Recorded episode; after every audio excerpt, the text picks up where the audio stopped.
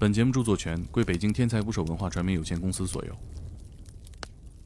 有一段时间我有幻觉，在晚上真的就是身边都是这这都是这帮人妖怪在这边，真的是熙熙攘攘在你旁边说你赶紧给记下来吧，叫啥啊？我叫啥什么？给你给我记下来。就是你你要把他的名字给重新的给记录下来的话，他真的就再次复活了。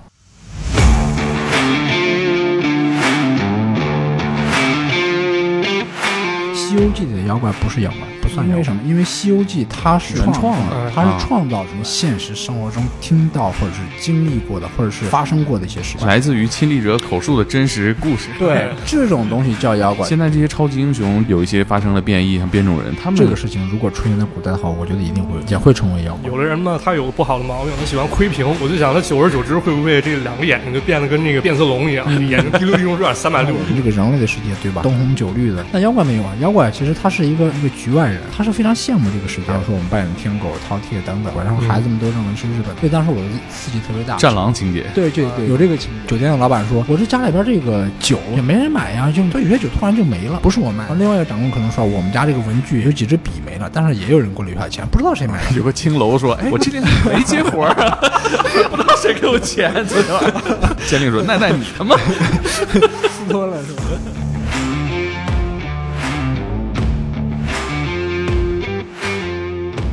请点击订阅我的播客，拜托了。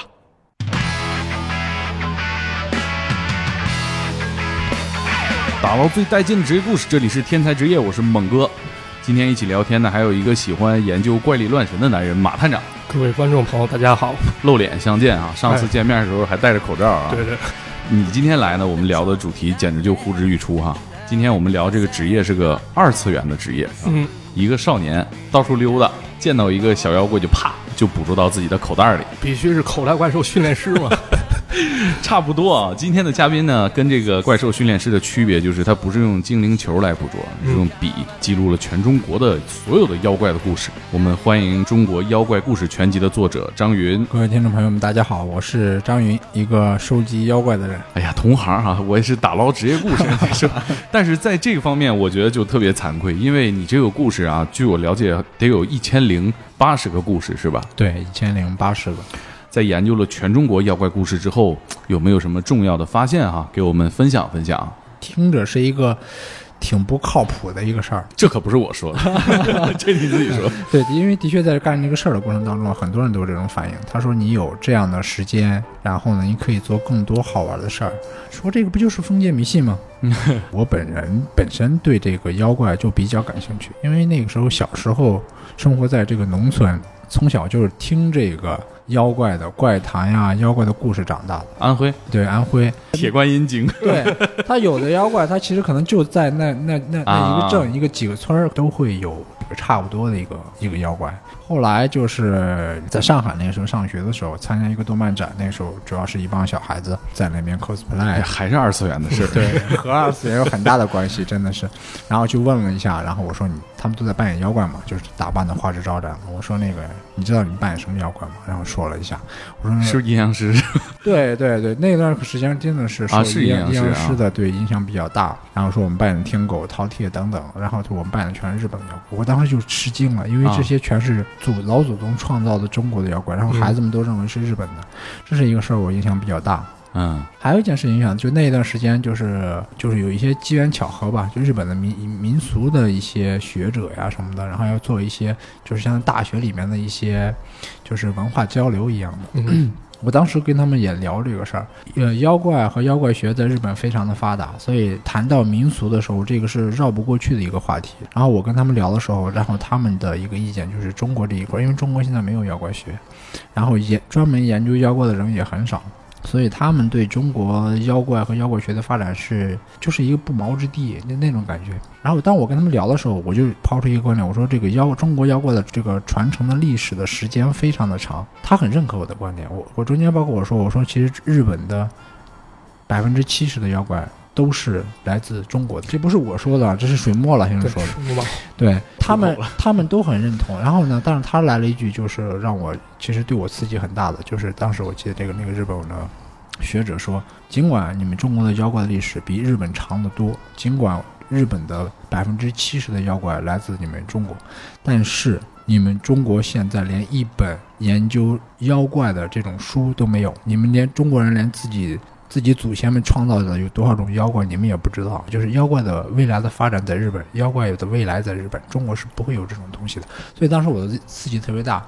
后来我想，就是我必须得怎么讲？战狼情节，对对对对对，有这个情节，就是真的去，这是很可惜的一件事情。我说，我说我得花，哪怕我花十年二十年的时间，我必须得把这个事情给干出来。所以前后弄了十来年吧。就是通过这些东西的话，我们可以看到很多种不同时期的社会的现状，包括当时的生活。你收集的最早的一个妖怪故事是什么时候？最早的话，你像先秦啊，之前啊都有，像像里边的白泽呀、他在皇帝的时候，就是炎黄二帝啊，在皇帝的时候他就已经现身了，而且这个妖怪非常厉害，就是把天下一万一千五百二十种妖怪的那个姓名、他的形象，包括对付这个妖怪的方法，全都告诉了这个皇帝。所以皇帝然后就跟你干的事儿差不多。对对对，皇帝让人弄了写了一本，就是把这个妖怪的形象画出来，然后把这个事情记录下来，叫《白泽精怪图》。这个《白泽精怪图》一万多种妖怪一直流传，一直到唐宋，到宋代的时候还有。就是这它的影响非常大，就是民间的话，辟邪的话，他会把这个白泽图挂轴啊，挂在墙上当辟邪。那军队当中打仗的时候，它会有一面旗子叫白泽旗啊啊，它的影响非常大。但是呢，很可惜的就是到宋代之后，这个白泽精怪图就就没有了，这是非常可惜的事儿。留存到现在的话，我觉得我会省很很很大的力气啊。嗯，宋代没人干这事儿啊。对对对，马探长哪儿人来着？我石家庄的，石家庄有本土妖怪吗？石家庄可能没有，因为这地儿那个历史确实不长。但是河北确实有的，包括我爷爷其实见过一回。啊，要给大家讲讲吗？讲，嗯这个挺好，这个讲讲讲讲。以以下内容仅作为民俗参考啊。是这样，我爷爷呢是上世纪四十年代生的人，然后我爷爷当时是在河北保定。保定咱都知道，保定当时有白洋淀嘛，对吧？就是这个芦苇地，芦苇长得非常高。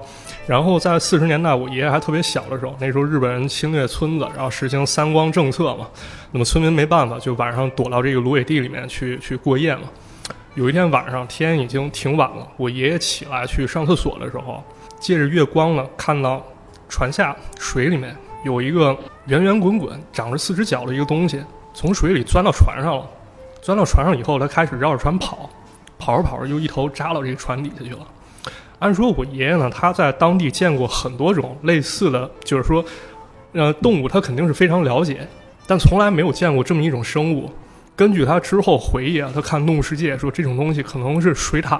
啊，但是我查阅资料啊，就是说这个华北平原到底有没有水獭分布，这个东西暂时不能确定。那么之前有没有也不知道。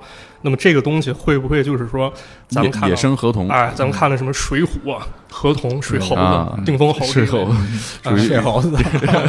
水猴子不是博物君的好朋友。对，其实怎么讲呢？就是中国的这个妖怪啊，其实什么是妖怪？其实对呀，我觉得这个事情得好好的给妖怪嗯给说一说。对，我们啊平时说很多的妖怪，比如还有很多的称呼，比如妖精、对呀妖。鬼，对吧？到底是个什么东西？妖怪是这什么我我理解，从《西游记》看下来，就是粗浅的印象啊，嗯就男的叫怪，女的叫精，就有这个感觉。长得好看的是妖，对，我觉得定义是非常有经典的是什么？就经典有两句话，叫“反物为妖，非常则怪”，就是一个东西它和平时不一样，它超越了就是我们日常认知了，反物为妖嘛，就是和这个正常的这个事物不一样了。嗯，那它就会产生怪异，这个叫妖。非常则怪也是这个意思。再再往后的话，到东晋的时候，干宝的时候，其实对妖怪已经有了更精确的把握。他就认为，就是天地万物中间的精气附着在物体上。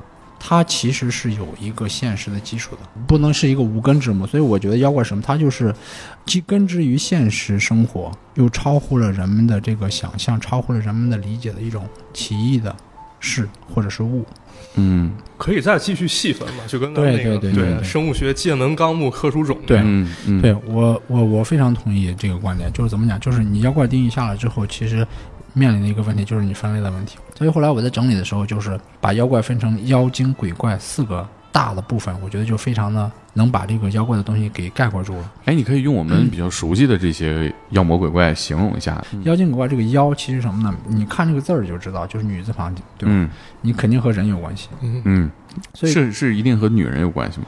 也不一定和女人有关，男人也可以成为妖呀。你不，你是 男人也可以成为妖。因为一想到妖就是狐妖嘛。对对对，嗯所以怎么讲？就是所谓的妖就是什么？就是人之假造为妖，就是人身上发生了一些啊变异。人变的，对嗯人变异的，你比如讲正常的一个人了，突然会出现一些常人所没有的这个这个东西。你比如讲这个骆头民，他说白了就是什么呢？就是日本人可能有很多叫飞头蛮，对吧？嗯嗯，对，他这个他正常是一个人，但是呢，他到晚上的时候，他的头给飞出去了，沼泽地里飞到池塘边去吃一些什么东西，但是他自己是不知道的，什么贝壳啊，什么鱼虾呀、吃完了之后，然后哎回来吃饱了回来了，嗯。第二天早晨起来觉得我肚子里边有东西，你知道吧？嗯。然后这这个可能就是人身上发生的这个东西，还有一种什么就是什么就是动物，动物以人的形象出现的这种形象，其实也是妖。你比如讲我们这个比较多了，最熟悉的可能就是狐狸了。那像那个《西游记》里面所有的这种人形怪都是属于这对，种它以人的形象出来，它就是、嗯就是妖。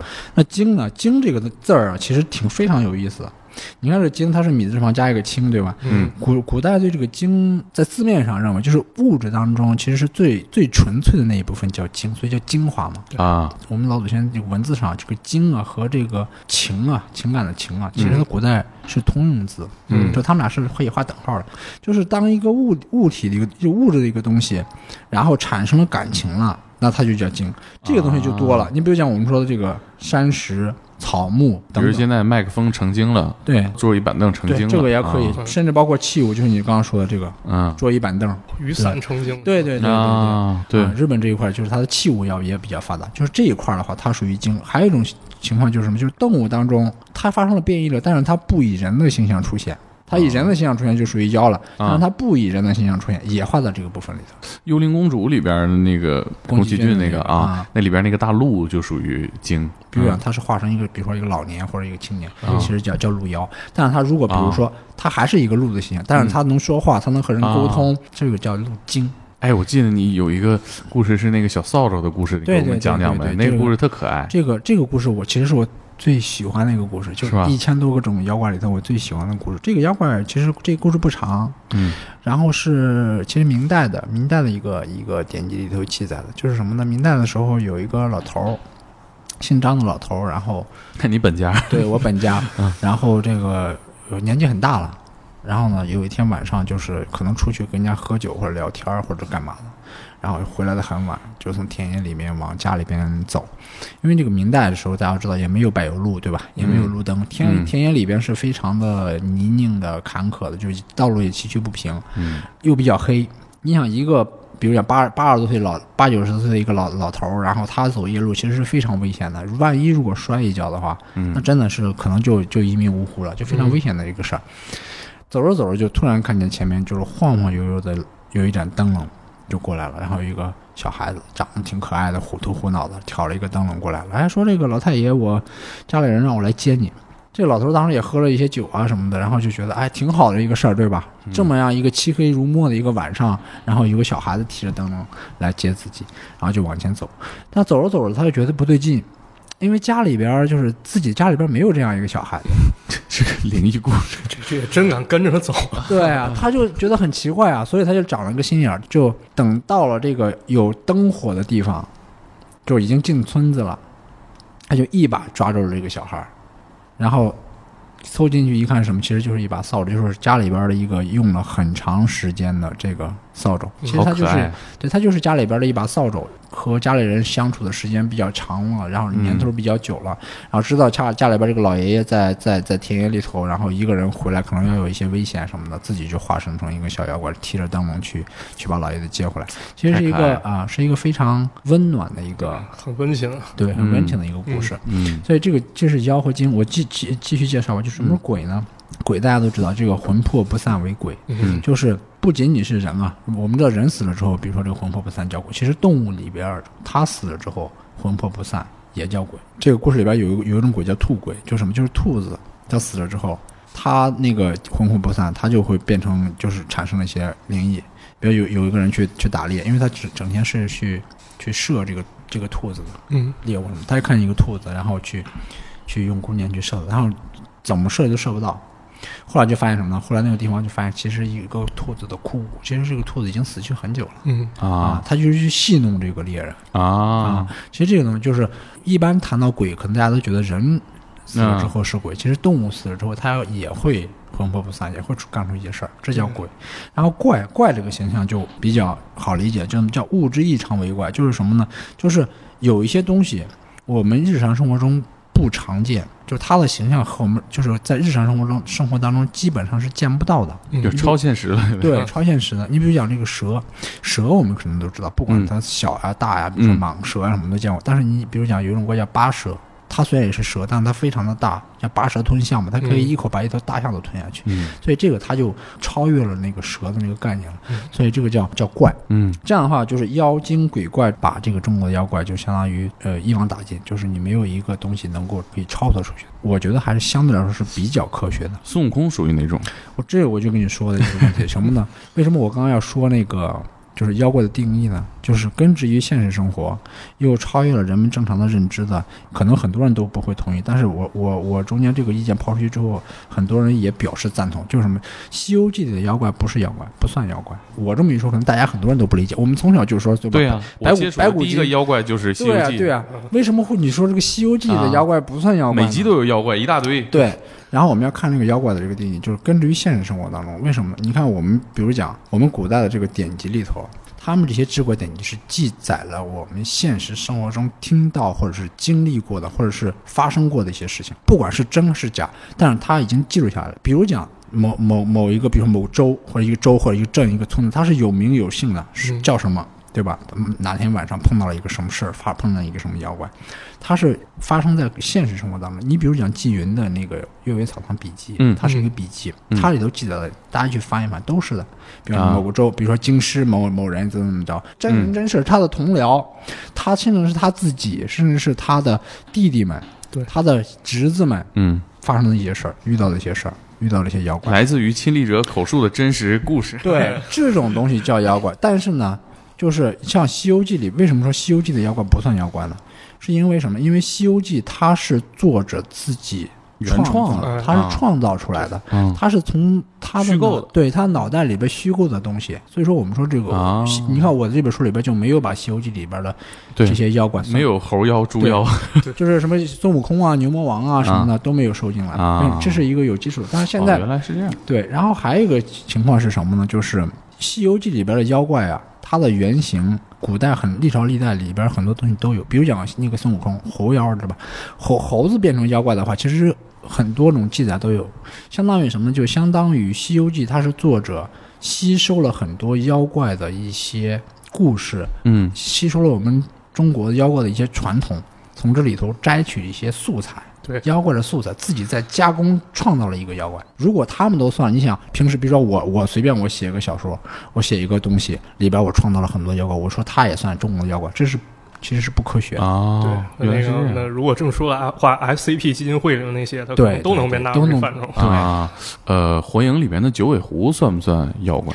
九尾狐这个这个东西还真是个妖怪，为什么呢？这个妖怪的历史时间还比较长，也比较有趣。然后可能马探长比较清楚。对，三段历史嘛，对，九尾狐这个妖怪在在在日本其实是一个大妖怪。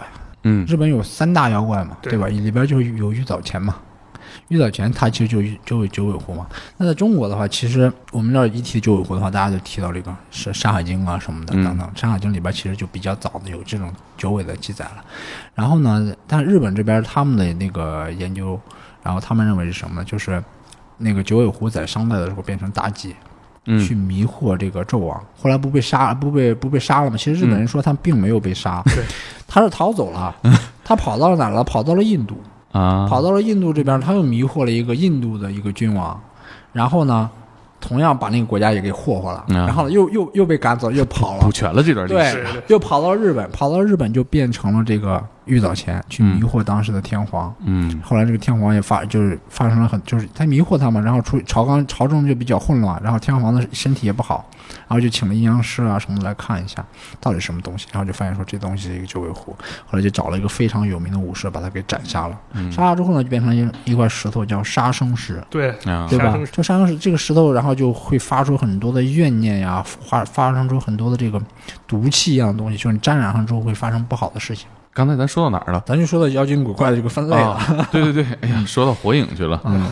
呃，最早对这个妖怪的印象就就来自于《西游记》嘛。嗯，这些妖怪呢，是不是有他自己的一些诉求？那根据你的研究，这妖怪他们有啥使命吗？有啥诉求吗？这些妖怪都要干什么呢？嗯，我我我我觉得你这个问题问的特别好，问的特别好。这个问题就是，呃，我说一下我的理解吧。嗯，我是觉得就是妖怪和人其实没什么不一样的地方。古人有一句话叫“妖由人性”，就是什么呢？认为就是有人存在的地方就会有妖怪。其实我非常喜欢这句话。古人认为人和妖是不分离的，它是非常交融的。所谓的妖怪其实是人的欲望、人的一些想法，或者是人的一些现实生活中无法实现的东西，然后作为一个像镜子一样是映射过去产生的一个东西。嗯，你刚刚说这个妖怪，它到底会有些什么？有什么自己会有一些什么使命吗？什么的？嗯，其实他们想干嘛呢？对，我觉得它不存在什么有一些什么特定的使命。嗯，具体到某一个小妖怪可能会有。你比如讲我们说这个精卫，嗯他要填海他要填海，啊，填海造陆空，对，他有他的使命。但是总要报仇。对总体上来说，其实很多的妖怪为什么被人所知道，是因为他我刚刚说妖有人性，他和人要发生一些关系。人和妖相处的过程当中，受伤的其实大部分是妖精。我们看古代的结局都是被人拿他结局锄头锄对他头打死对他结局都是往往是什么呢？被被被，比如讲被人给杀掉，啊，然后被一些被法收了师给啊收了，怎么嗯怎么着？就较妖一定没有好下场。嗯不能说一定没有好下场，但大部分都没有好下场。对，所以这是非常非常悲惨的事儿。就是为什么？就是你明知道你出来之后和人打交道，你你的下场可能不会好，很大的几率就是魂飞魄散，就会被家消灭掉。但是为什么还要出来和人发生关系呢？其实很多种妖怪，它的出场怎么讲？我是一直是有这个想法，就是妖怪是很寂寞的。嗯嗯嗯，我经常想象一个事情，就是你像我们这个人类的世界，对吧？灯红酒绿的，像古代虽然说没有我们这样的夜生活，不能去去 KTV 或者不能去酒吧的，嗯但是古代古人的生活其实也是挺丰富的，也能逛个灯会啥的。对啊，逛逢年过节。对啊，逢年过节逛个灯会，然后谈个爱、谈个恋爱什么的，这些都有。但妖怪没有啊，妖怪其实它是一个一个局外人，他是非常羡慕这个世界的，所以他要不由自主的，他要去掺和进来。参与一下。参与一下，他就能嗯孤独寂寞冷，就是其实说白就是这个。我说一个妖怪的故事，就是嗯比较好玩。这个妖怪叫申翁，就是人参啊，可能东北东北那边、嗯啊，对。这有一个书生姓赵，然后呢，这个书生家里边兄弟几个好，好就有好几个兄弟，然后呢，这几个兄弟读书都非常好，都考上了这个进士啊什么的，然后都当了官了。那古代当官人穿的衣服的颜色和平常人不一样的，你比如说嗯有有紫的，有红的，对吧？嗯这边记得也是个青的或绿的什么的。但是他的这个平常他没有考取功名的话，他就只能穿个白色的衣服。嗯那每每次比如说逢年过节或者有大的宴会聚在一块儿，那亲戚朋友都在，这几个哥哥什么的全穿着，对吧？花披红挂绿，对吧？啊那都是官衣啊，他有嗯功名的呀。嗯只有他穿了一件白衣服，他就觉得这个自己很很很不行。他说一定要发奋读书。但这个人呢，这个书生呢特别笨，他的哥哥们都很聪明，都很聪明，但是他非常笨，就是这个这个读书读不进去，太笨了。后来他他他说这家里边不行，家里边太吵闹了。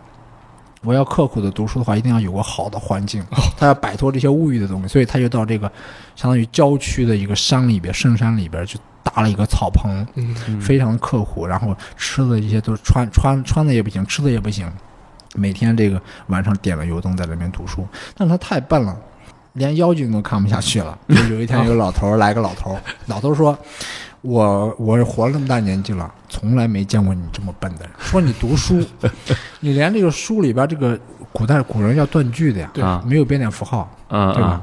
我们现在有标点符号，我们知道这一句话可以断，但古代没有标点符号。他说你连这个断句都断不断不清楚，嗯你连这句话的意思你都搞不清楚，你老干部活动中心。对啊，你老干你不活动，然后中间里头很多事情你搞不清楚，然后你就还还在这死记硬背呢，妖怪都看不下去。对吧？我从来没见过你这么笨的人。嗯，师傅说我知道，我知道我笨，但是我笨，我得努力呀、我正因为我笨，我如果不努力的话，我怎么样考取功名啊？这个老这个老头就非常的喜欢这个青年，说这个小伙子虽然笨，但是我我特别喜欢你这个毅力，就坚持嘛。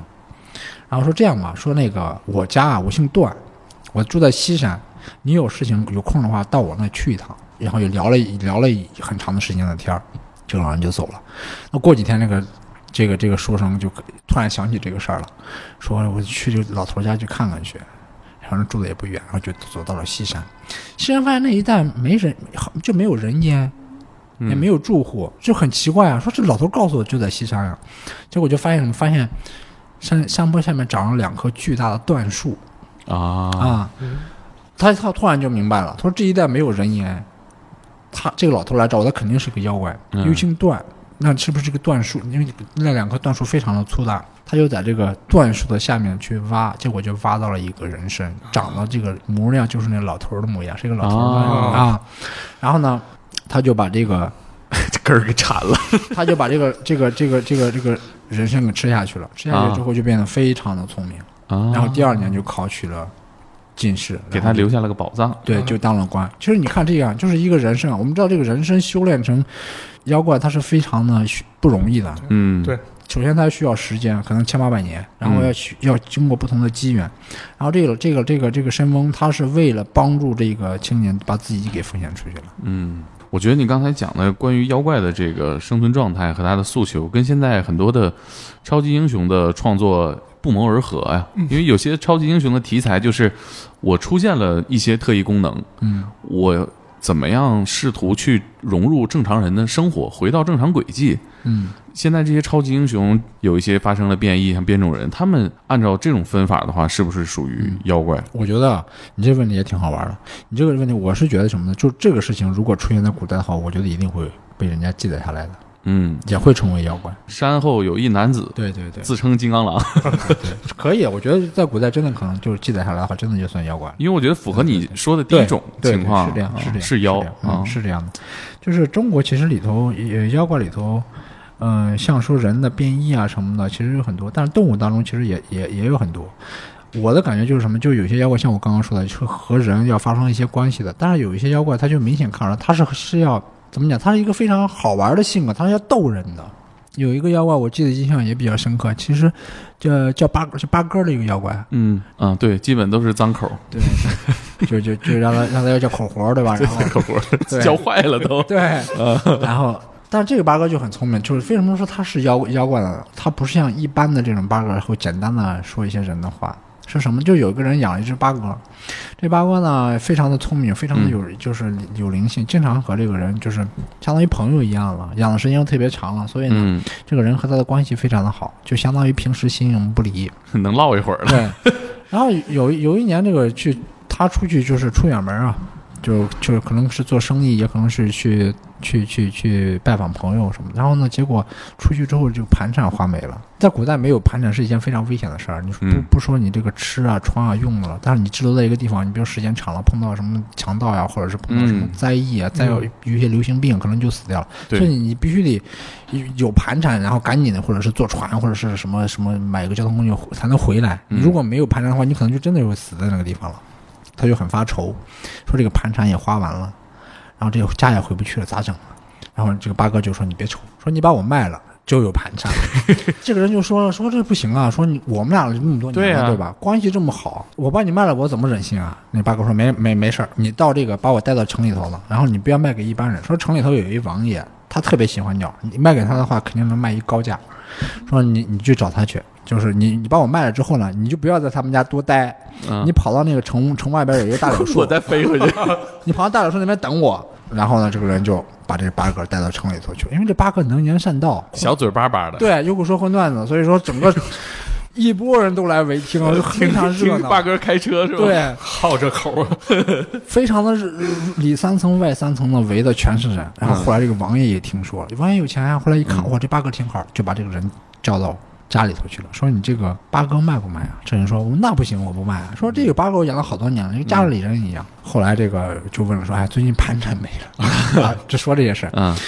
那个王爷就说：“你盘上没了，你就赶紧卖了呗，你对吧？卖了我给你些钱，你赶紧回去得了，嗯把把鸟给我。”然后这八哥就搭了一句话说：“王爷卖了的话，钱不要给他多，给他十两金子就行了啊。”王爷这一听哟俩人真会压价。啊，王爷王爷说：“哟，这这鸟不错，还主动给我讲价，说还不要给多，行吧？说就给你十两金子吧，说十两金子行吧，给你十两金子。”这个人就拿了十两金子，就非常恋恋不舍的就走了。这王爷找的留下了八哥，就非常高兴，嗯找人弄了一个金的笼子，又弄了一个金的盆，给这八哥洗澡啊、喂食儿啊什么的。嗯八哥在里头待的其实挺开心的。然后呢，洗完澡了，然后跟王爷说：“哎呀，说王爷，我这个这个金笼子虽然说比较好，对吧？也有金盆什么的，我我这里头太压得慌，对压得慌，你把我放出去，金丝儿压得慌 我我休息休，我我展展翅儿。然后这个啊！王爷就把八哥的笼子给打开了，然后这八哥就飞出来了，飞出来绕绕着这个王爷飞了几圈，说拜拜了你那，我就走了。也没留下点啥预言，你说？对，然后撒丫子就跑了，跑到哪儿去了？王爷派派人追也追不到，然后呢，大家就就找找不到了嘛，嗯然后王爷就非常懊悔的就回来了。然后呢，过了几年，有人告诉王爷说，这个在西安的那个市那个那个市场上看到这个人了，说那八哥嗯还在这个人的肩膀上，嗯，就说明这八哥真的就跑到回去了对，啊跑到了飞到了这个城城外的一个树下和这个人会合。其实这个这个小妖怪就非常的好玩儿，这还是个好结局啊，挺温情的对对就。很温情的一个结局。对，哎，还有没有这种就结局好一点的？别都是一锄头打死的。呃，好多好多，这种太多了，太多。我跟你说一个什么呢？说一个，说一个我比较喜欢的一个一个一个、嗯一个妖怪，叫什么呢？这个妖怪叫奈代。嗯奈代是什么意思呢？就是古代人穿衣服啊，这个衣服非常大了，不合身儿了，嗯非常臃肿了，就像一一团一样的。嗯咣啷咣啷。对，这种嗯形态叫奈带。然后呢，为什么叫它奈带？就是因为它的形象和这个这个这种形态差不多，就哦非常臃肿，有点拉。胯。，对对对，是这个什么事儿？这是清代的一个事儿。清代这个人有一个人在沈阳当官，啊，当官呢，然后这个官衙里头啊，人家告诉他，他上任的时候，人家就告诉他说，这官衙里头啊闹妖怪，嗯，说好几任的这个当官的都被不被吓死的，也被赶跑的，扛不住。扛不住。嗯。说你这官衙你别住官衙了，说那那重新给你另一个房子，租一个房子，你在里头嗯住吧。这当官就很生气啊，说我是一个官员，有官衙我不住，嗯我跑到旁边租一个房子，说我住还可以，那我平时审审案办案审案子什么的，你让我在民房里审案子吗？所以就看着太不像了。对，，而且他说我是一个读书人，是吧？我还怕妖怪吗？还是个唯物主义的 书生。然后就住进了这个官衙里头去。然后时间不长，果然闹妖怪了，就发生了非常不可思议的事儿。灵异事件。对，有一天这个妖怪就现身了。这个妖怪长得什么形状呢？特别好玩。妖怪什么？它其实通体它是乌黑的，啊乌黑一片，嗯也没有手，也没有脚，就脸上有两个大眼睛，嘴巴长了一个像鸟嘴一样的，就是一一团的东西。所以为什么叫它奈代呢？就是一嗯团一样的啊一个东西。但这个人他读书他不怕，你知道吗？嗯他不像经常那之他的前任，有的被吓疯了，有的被吓吓死了什么，他非常不怕，他就是妖怪嘛，然后就非非就训斥他。这妖怪跟见他气焰也这么嚣张，妖怪也有点怕他。时间长了，俩人呢就正常相处了 嗯啊啊。比如说他晚上去办公，然后可能过几天这个奈奈不出现了，哎，说这嗯这妖怪怎么这几天不来了呢？就是时间长了，妖怪就两人相对来说就比较融洽了。然后有一天晚上特别冷，外面还下着雪，这这这当官的在晚上在这办公呢，突然就想喝酒啊。外面又下了雪，出去又不容易，他手头还有很多的这个公文没有做，没有批完呢，所以他就跟奈代说：“奈代，你能不能去，能不能去外面给我买一壶酒啊 太不像话了，这？” 这个奈代就妖精也得有点尊严。对，奈代就很很就是点点头，哎，嗯他说这还行，他就把这个酒瓶子啊，放一空酒瓶，嗯放在这个奈奈的脑袋上，然后呢，就拿了一些钱，就铜钱嘛，放在也放在他脑袋上。这个奈奈就一蹦一跳的出去了。然后过了一会儿呢，回来了，发现这个钱没了，那酒酒空酒瓶嘛，里边是满的，啊买酒了。所以呢，这以后从此以后，他有什么事情，他都让奈奈去干。嗯你要买一些什么什么什么东西啊，对吧？买一些，比如说买一些文具啊，啊买一些什么笔墨纸砚呀，买一些酒啊，买一些啊点心啊等等。这耐代时间长，发现这也是个挣钱的活儿。对，然后有特搞笑是什么，就是有一段时间，他慢慢就发现什么，慢慢发现就是城里头开始流，就是有一些流言了，说哦发生了很多奇怪的事儿，比如讲这个有酒店的老板说，我这家里边这个酒。也没人买呀，就就是有一些酒，这它有它酒它是有有有有这个技术的嘛，嗯就有些酒突然就没了，嗯但是呢，不是我卖的，嗯但是旁边有留着钱。啊啊，另外一个长官可能说，我们家这个文具有几支笔没了，但是也有人给我留下钱，不知道谁买的，啊！就所就流传这种事。有个青楼说：“哎，我这里没接活儿啊，不知道谁给我钱，昨天晚上。”然后那个县县令说：“奈奈，你他妈撕脱了是吧？嗯，所以特好玩什么呢？就是他就知道是奈奈，啊当官的知道是奈奈，但是只有他知道，只有他和奈奈俩人知道。嗯然后呢，过了几年啊，这个当官的就要调走了调走了，啊他调到福建去了。啊，福建离这个沈阳很远呀，对呀，他就跟奈奈说了，说我这个要调走了，说那个你路途遥远，对吧？你又是妖怪，我又我们俩这个人人和妖之间去吧，你不能说人家说带家眷上任，我不能带个妖怪上任吧，是吧？说 政府也不批这个对？政府也不批，也不也不报销啊。对呀，说那个就你就留在这儿吧，啊，啊，然后我们只能就是相当于天下没有不散的宴席，然后就此作别，然后俩人搞得很很伤心，他也很伤心，奈奈也很伤心。嗯结果呢，就带着家眷，带着妻儿老小，就从沈阳，然后就到了福建。这不得两年后了？对，过了几年，然后这个人就非常的这个想念奈奈，为什么呢？因为这身边没有一个像奈奈这么贴心的，晚上能给他办事儿的人。对呀、这买东西还方便。对，然后就非常想念他。然后有有一天晚上，哎，奈奈就突然出现了。哦，千里迢迢从沈阳跑到一路过关斩将，不知道发生什么事情。我觉得中间可能发生很多这种事情，嗯跑到了福建，从沈阳跑到了福建啊，嗯好远的路。这个当官就非常高兴，就把家里边的这个妻儿老小叫出来，介相互介绍。妻儿老小没见过奈奈啊，啊，嗯都吓坏了。然后他说：“你们不要怕，说这个妖怪奈奈啊和我关系非常好，在沈阳的时候我们俩就比较好就铁子，就就铁哥们儿了，铁子老铁了。嗯然后呢，结果家里人一看奈奈，哎，别虽然形象比较吓人，嗯但是呢，奈奈的这个性格比较温和，对吧？嗯然后也比较可爱，然后时间长了，家里边人对这个奈奈啊，就相当于当当成自家人了啊，啊，当成自家人了，所以大人小孩都很喜欢，老人也很喜欢他，又听话又能干事儿。嗯不光光是家里人，时间长了，连这个官衙里头这些这些差役啊什么都知道，事业啊都知道了，大家都非常喜欢他。然后这种事情发过了有好几年，这个奈奈有一天突然就消失了，就不管这个人再怎么想念他，再怎么去想办法去找他，再也没有出现。这是这个奈奈的故事。嗯没就等于说没有一个结论，他去哪儿了？对按照我的想法的话，我觉得可能是被人给除了。啊，就只能这一个解释，因为他和这个这个这个当官的关系那么好，而且他和周围的关系这么融洽，嗯对吧？做事情的过程当中可能会碰到有一些什么法天师呀、嗯法师呀嗯什么的，就给碰到给除了。这个我觉得南方像这种活动多一点儿哈，可能对沈阳相对 人口也少一点儿。对，我说还说明一点就是什么？其实就是不管就从古至今，就是人们对妖怪这个看法，还是就是它产生，其实说白了就是像不符合正常的这种规则嗯嗯产生的东西，所以人对它还是一个偏见或者抵触抵触的这么一个心理。结局都比较惨。对你人对妖怪非常好，往往结局就是妖怪对你也特别好。嗯嗯，但是你对妖怪比较狠，妖怪也不是那种是任人欺辱的，他也有性格，他也要反抗，他也要这有没有那种斗的你死我活的？有啊有啊有这种妖怪，有一个妖怪就比较好玩，就是叫什么叫耳赤兄，就耳朵的耳，啊翅膀的翅，啊兄弟的兄。我觉得我觉得他是中国的小飞象，用耳朵当翅膀啊。对，这个妖怪其实挺好玩。这个妖怪是唐代的，唐代有有一个哥们儿姓梁，叫梁仲鹏，这哥们儿家有钱。但他不光在这个城里边有他的庄园啊，而是有他的这个宅子呀、什么的。嗯他在这个城外边也有自己的庄园，就是像那片地都是他的。嗯所以他每年，比如说到到秋天的时候，或者到这个这谷物成熟的时候，他要去收租子，收嗯收收钱。然后有一年呢，然后他就像正常一样从城里边出来，然后骑着马，然后去那个庄园里头收租子、收钱。然后呢，回来了。那天是八月十五，八月十五就马上就就相当于我马上要过这个中秋节，马上对就来了。嗯然后呢，回来的比较晚了，天也比较比较已经黑了，已经到半夜了。然后他经过一个这个树林的时候，突然有个黑影从树林里飞出来，落到他的马马前马鞍上。这个这个妖怪其实挺挺挺吓人的一个妖怪。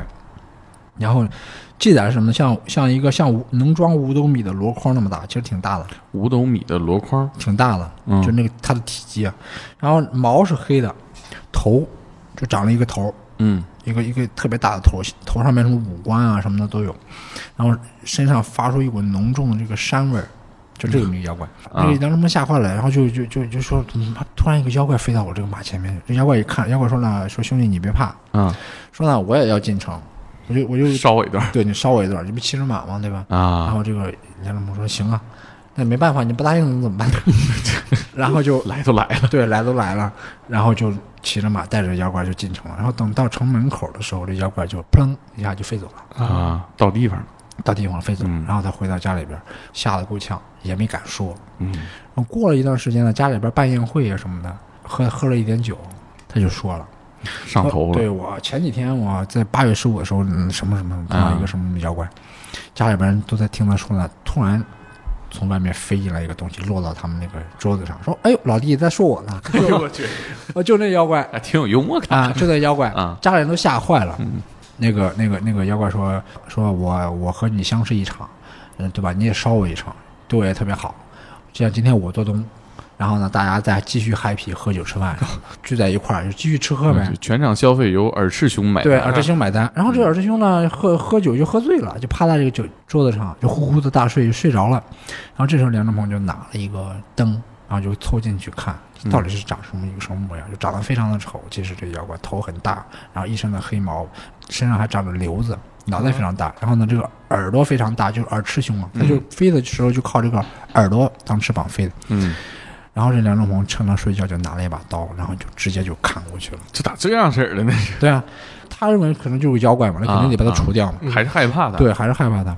但是呢，妖怪没死，一流了一地的血，但是妖怪没死，妖怪就飞走，飞飞起来了，跟梁正鹏说，呃梁正鹏说，说我对你没有恶意，对吧？我也没有害你，我来，我我是想和你大家一块儿高高兴的喝酒。对，酒你都喝了，对啊，你竟然砍我，说你等着吧，完了就感飞飞走了，感觉他是沈阳来的，飞走了。结果过了几年之后，梁家就不断的有人生病，啊，最后一家子全部都病死了。啊，这是一个一个妖怪，怎么讲？就是你要好好的跟他相处的话，他能好好跟你相处。嗯但是你如果对他狠，他也会对你狠。啊这是中国是妖怪是一个爱憎分明的一个性格，我觉得。还有一个事儿也也比较有趣，这个妖怪其实也挺也非常好玩。这妖怪的名字叫什么？叫海人。就是宋代的时候，宋代这个东海那边有个人姓姚，就是他是一个渔夫，要经常要打鱼。打鱼呢，然后呢，就是有一天就是天很晚了，很长时间也没打到鱼，网里边也没东西，然后和徒弟俩人就在这边唉声叹气了，说我们撒一网吧，撒最后一网，没没鱼的话，我们赶紧回家吧。说这是就是你撤吧，对撤吧，然后又冷又饿，嗯。然后又没东西，说行吧，一网下去，然后拖出来一个东西，发现是像一个人一样，但是呢，是猴子，全身长了非常长的一个毛发，而且是黑色的，啊，拱手而立，然后这也不说话，这不说话有点吓人。对啊，这吓人了，这个是妖，这个妖怪啊。然后这他他这一叫唤，周边打鱼的人都过来了，啊，在网里头嘛。然后跟这个姓姚的说说，这这家伙说你完蛋了，说这东西叫海人，是个妖怪，啊说你凡凡是看到他碰到他的都会发生灾祸，是不祥之物，说你赶紧把他杀了吧。嗯然后这姓姚的说，那他是一个不祥之物，我我杀了他的话，那那岂不是更不祥啊，对吧？他就把这网打开，把这个海人给放了，说你走吧。说呢，你如果是一个不祥之物呢，那你就给我带来灾荒，我也认了。嗯他说如果你不是一个不祥之物呢，说你就保佑我明天多捕一点鱼吧。嗯我放了你了，不管你怎么着，你走吧。然后这个海人呢，就哎走在海里面就消失了。结果过了第二天，到了第二天的时候，一网打下去，往往都有鱼。啊，嗯，他那一年就就呃收获了很多鱼，然后然后也就赚了不少的钱。然后呢，这个周边的这些人啊什么的，就是同样一块海域，同样一个地方，他撒下网了，一捞出一网鱼。等他划船走了，另外一个人在那地方，在在那个地方撒下网，其实一一一一条鱼都没有，嗯你知道吗？非常奇怪。嗯就是这是一个海人的故事，我觉得还是挺好玩的。就是嗯大家都说它是一个不祥之物，但是他就把它给放了。它是一个呃人的一个意念的一个投影吧。什么善和恶，其实他妖怪的善和恶取决于人，嗯你对他怎么样，他才会对你怎么样。我觉得这是一个基本的一个逻辑，就你对他好，他可能真的也会对对你好。嗯嗯，你像中国里边有没有这个比较坏的妖怪，纯粹很坏的妖怪也有，就妲己这种是吧？妲己也不算坏啊，但是有一些妖怪就比较坏，就是什么呢？有一个有一种妖怪叫抹脸妖，抹脸妖是什么妖怪呢？就是它是有一段时间就是存在在中国的好几个省。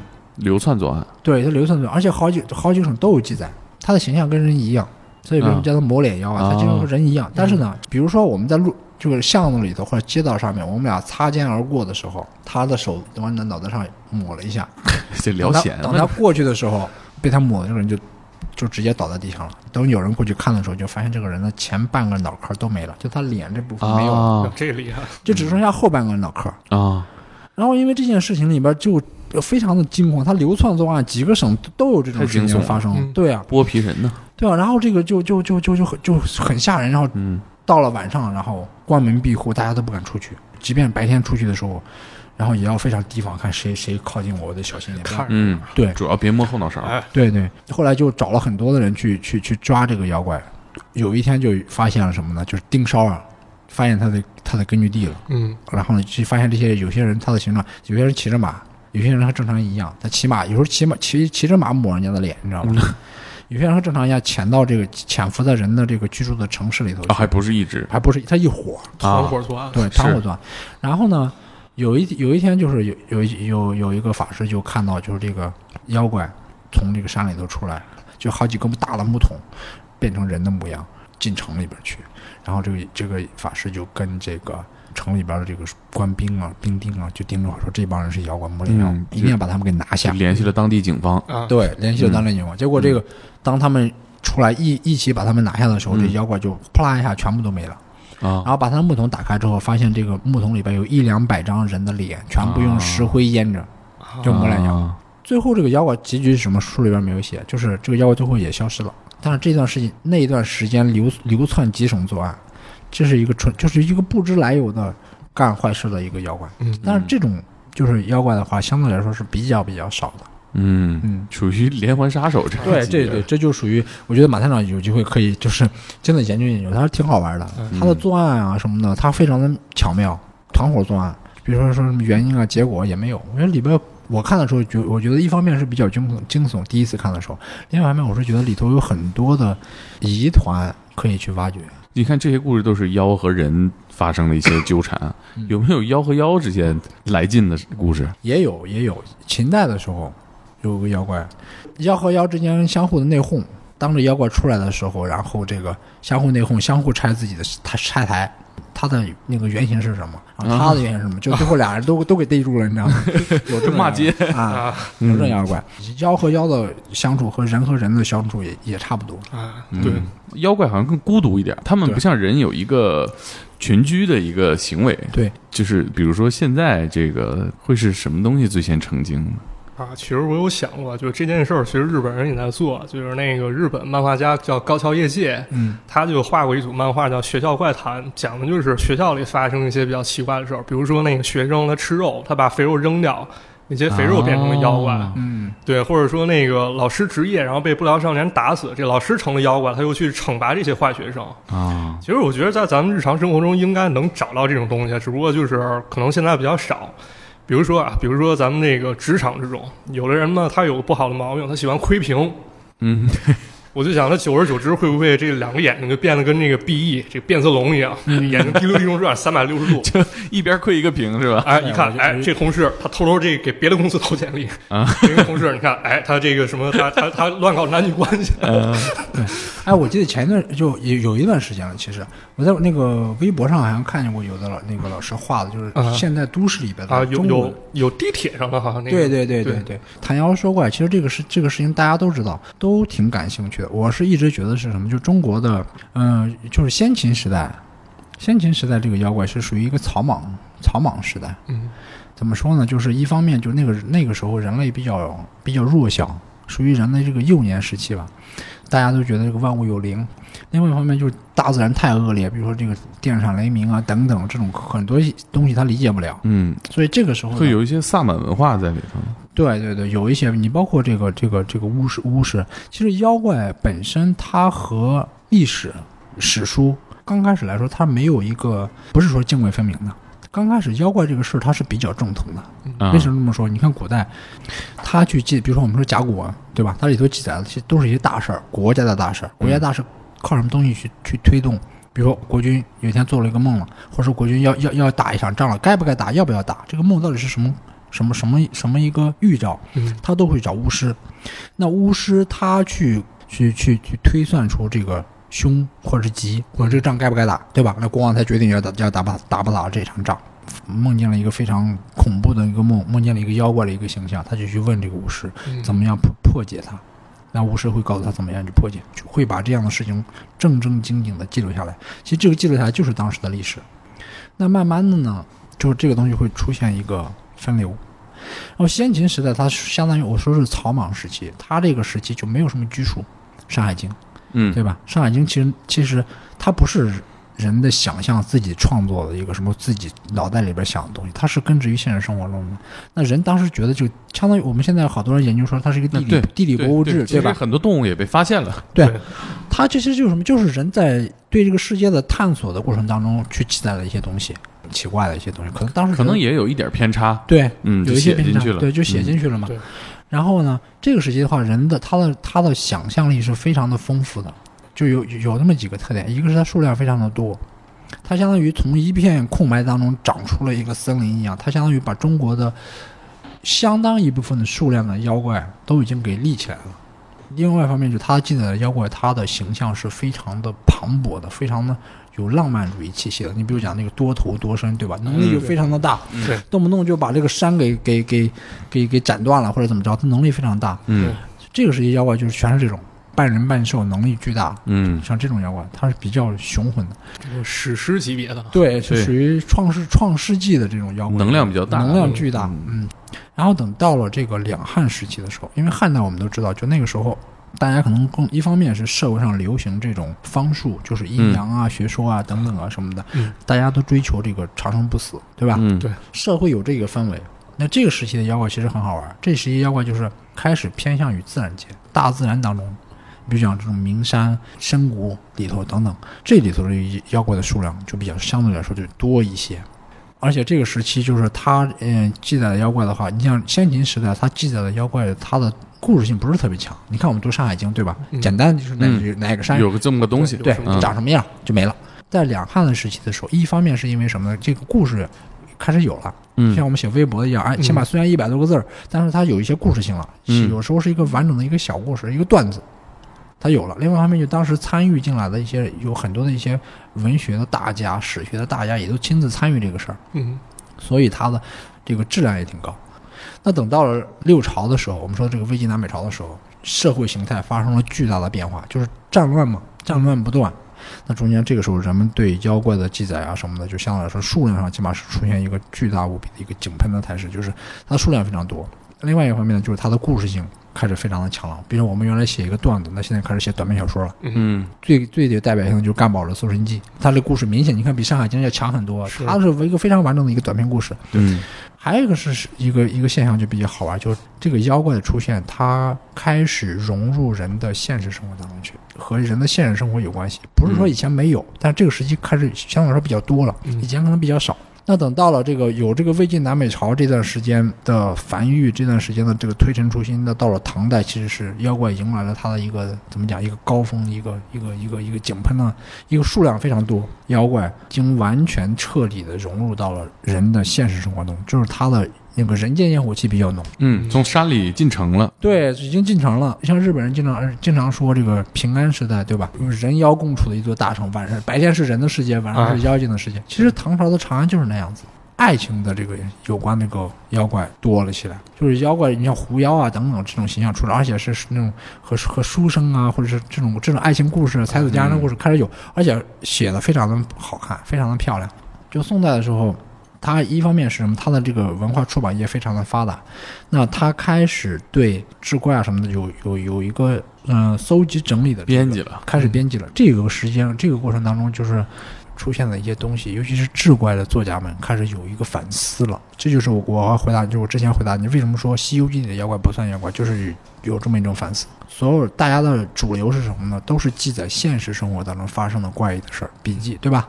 但是有一些传奇是作者自己编出来的，有些影响还特别大。那后来大家都觉得，哎，这个东西是很多人都把它归入到志怪啊传统这里边去。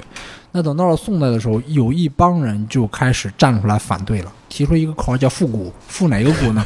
复六朝的古，啊 就他们觉得六朝妖怪复兴，对，呃，魏晋南北朝那个时候，那个风风风格那种风骨是最正统的志怪的风骨，就是你现现实生活中发生发生的一些东西，给它记载下来，里边会告诉你一些道理、一些人生的事故等等。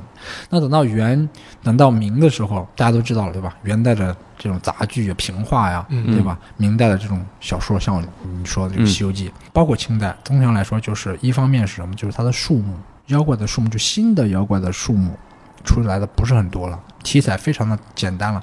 你像我在在明明清，尤其是清代，一提妖怪就叫说说说鬼狐，对吧？除了嗯鬼就狐狸，就是整体上来说那种风气啊下去了。然后清代还有一个是有一个现象比较好玩，又存在一波这种复古的 old school，对，啊为什么呢？因为就像我们说，就是明代的时候，《西游记》等等，你包括那个什么相相关的一系列的这个平太话化，成功了，太成功了。嗯人们一谈妖怪，就是炸了。对，都知道，就说《西游记》等于是只怪。后来到清代的时候，又开始反思了。你包括纪云啊，包括蒲松龄啊，其实都是都是这个态度。嗯嗯，《聊斋》大家都知道，就是一个对吧？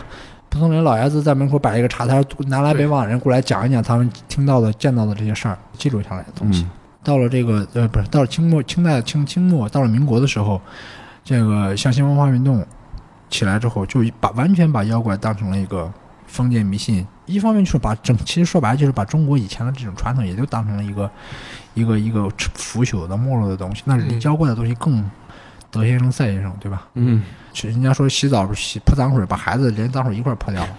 就是在妖怪里头，其实妖怪文化、妖怪文学里头，它其实有很多的宝贵的好玩的一些东西泼掉。但是还有一个，就是与此同时啊，就是在日本就不一样。日本那个时候，相当于清末的时候、民初的时候，日本那边妖怪学正正式形成，嗯一堆人在研究这个事儿，然后把它当成日本的优秀的民族的文化成果去推广、去加工、去研究。现在日本人甚至小孩子都知道河童是什么样了，对吧？嗯提随便提个妖怪，大家都知道是什么样了，他都知道很清楚。另外一方面，我觉得文化界的一帮人也功不可没。你像我们说的这个，像河芥川龙之介都拿过妖怪写过小说，合同了，呃对啊，合同啊，嗯。拍这个什么漫画啊、电影啊等等，他影视啊什么的，他是不同的人都在为此做努力，相当于把妖怪打造了，成为他们日本的一张名片了。就现在你看，你和欧洲人或者欧美的人、西方人去谈这个妖怪，他肯定想到的不是中国，嗯。肯定想到的是日本。但是咱们这边现在还没有这个妖怪学，我花了十年做这个东西，就是他起码把尽我所能的把中国妖怪这个东西做出来。日本有日妖怪有水木茂的妖怪大全，那我觉得我们中国应该有这本东西。哎，你后来写出来之后，又和当时交流那个日本人交流过吗？那没有，我特别希望他能知道这个事儿。对对你按照这个战狼的故事，你最后也得把这个 对旗举起来交流一下啊。对，我是觉得就是什么呢？就是这个东西有了之后，就是起码有一个基础性的东西了。想研究妖怪学或者想做妖怪这个事情的时候，就不用自己先单独的去找一些材料什么或者找一些妖怪嗯多少妖怪。嗯这样的话，我觉得时间长了，那可能会理清一个谬误，就是很多年轻人觉得是日本的妖怪，其实是中国的。这个十多年收集这些故事，像你刚才说的，大家好像周围也没有人觉得这个事儿很有价值。对，那你孤独吗？这个过程？挺挺孤独的呀。就是怎么讲，就是一方面像你说的，你在干这件事情的时候，你是没有多少交流的人的。有一段时间我有幻觉，就晚上真的就是这这些妖怪都坐这儿了。身边都是这这都是这帮人妖怪在这边围着，就是一个屋子里熙熙攘攘的那种情况。有这种他们在干嘛呢？是是想让你多加点戏吗？给 对你就像一个，我就像哦，真的是这样，就就像这种这种这种你说的这种情况，真的是熙熙攘攘在你旁边说你赶紧给记下来吧，叫啥啊？我叫啥什么？给你给我记下来，真的是编辑对，为什么？为什么？我就觉得就是，嗯，妖怪来说，就是你把他的名字给忘掉了，真的妖怪就就没了，这个妖怪就没了。就是你你要把他的名字给重新的给给记录下来的话，他真的就再次复活了。我是这种想法，因为名字这个东西对妖怪来说是特别重要的一件事情。你看你做这个事儿又孤独，年头又长，嗯，你自己就像妖怪，对，我想过，你幻想过？嗯，我幻想过，我特别，我我，而且这个怎么讲？我希望就是能身边有那么能能能有这么一些妖怪的朋友啊什么的。我其实我当时最想交交朋友，如果有真的有妖怪来的话，最想和白泽交朋友，你知道吗？嗯他知道所有妖怪的底细，，都问他嗯，我就我问他就行了，你知道吧？太敬业了你，对，你这嗯就成采访工作了。对，我就直接你你他告诉我什么什么，我就是写下什么什么就行了。然后另外一方面，我觉得是什么，就是如果你想变成妖怪的话，小妖怪的话是非常受伤害。如果是你是一个小妖怪的话，我觉得提个建议就是离人稍微远一点，啊不要 尽量别参与到人的生活当中去，真的会受伤害。如果是个大妖怪的话，你要非常非常的强，人不要对妖怪带有太多的偏见。嗯，没必要非得说我你是你我是我，人和妖是既然对立的，我然后我就要除掉你，没必要嘛。大家就是和和气气的在一块生活，不挺好的吗？对，好像大家对这件事情的具体的真实的原因、实际的结果追求的太多了，反倒是对你生活当中捕捉到的一些你真实的感受、真实发生的事件忽略掉太多了。对，嗯就是你不能和他坐在一起喝酒，但是你也别砍他。对嗯对对对，你可以，你可以对吧？然后喝完酒之后三六八也行，怎么办也行。但是我觉得更和谐，我觉得和谐这个词挺好的。嗯，